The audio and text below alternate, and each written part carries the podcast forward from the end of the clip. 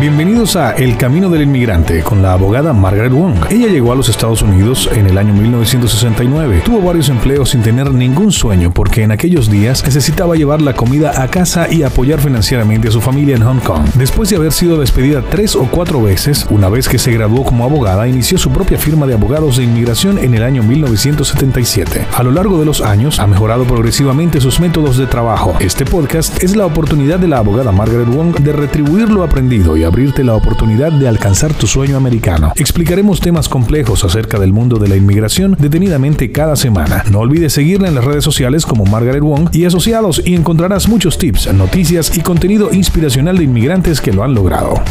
Mi nombre es Margaret Wong y soy abogada de inmigración en Cleveland, Ohio, con más de 40 años de experiencia. Hoy hablaremos sobre el tema controversial Quédate en México. Entonces, ¿qué significa el programa Quédate en México?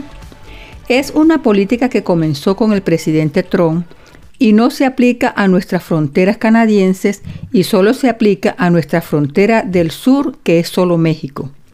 Estados Unidos es un país que está entre dos países en el continente americano. Tiene a Canadá en el lado norte y a México en el lado sur. Hay tres estados en Estados Unidos que tienen fronteras con el lado mexicano, Arizona, Texas y California.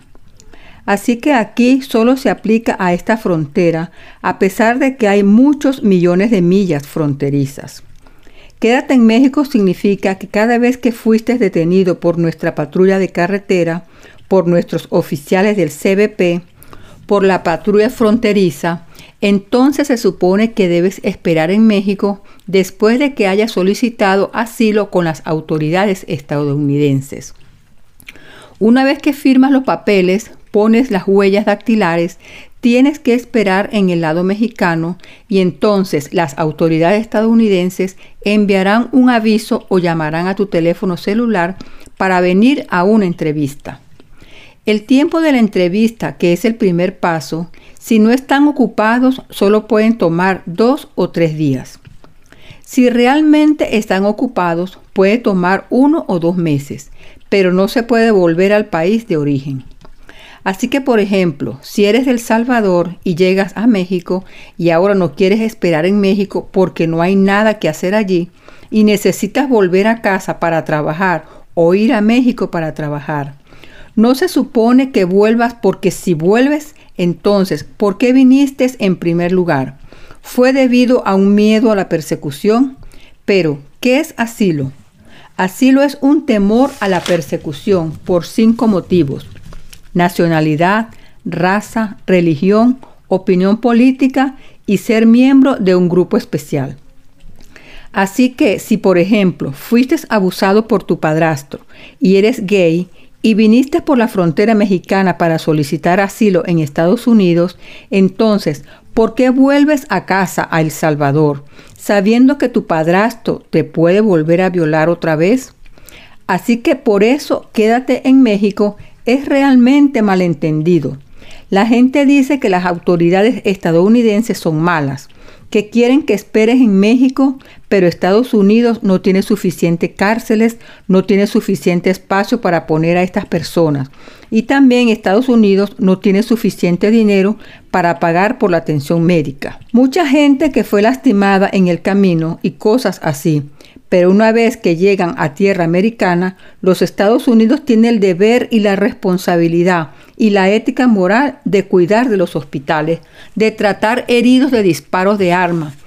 ¿Qué hacemos de todos modos? Otra controversia de Quédate en México es sobre la política estadounidense de 50 años de no separar a, a, las familias, porque esta política es tan conocida por la gente en Haití y por nosotros mismos en el Triángulo Norte que corresponde a El Salvador, Guatemala y Honduras, también por Brasil, Venezuela y por las islas como la República Dominicana, ya que la mayoría de ellos normalmente vienen a través de Puerto Rico, pero ahora también vienen a través de México, ya que es más fácil porque Puerto Rico tiene fronteras marítimas y tienes que nadar y tomar un barco grande y pequeños barcos y es más difícil. Así que eso es, quédate en México. Es así de simple. Solo tienes que esperar en México para tu turno para la entrevista y ver si se te concede asilo o no. Pero si vienes con niños debido a nuestra política de no separar familias, ellos pueden permitir que entres a los Estados Unidos con niños pequeños para que los niños pequeños sean protegidos.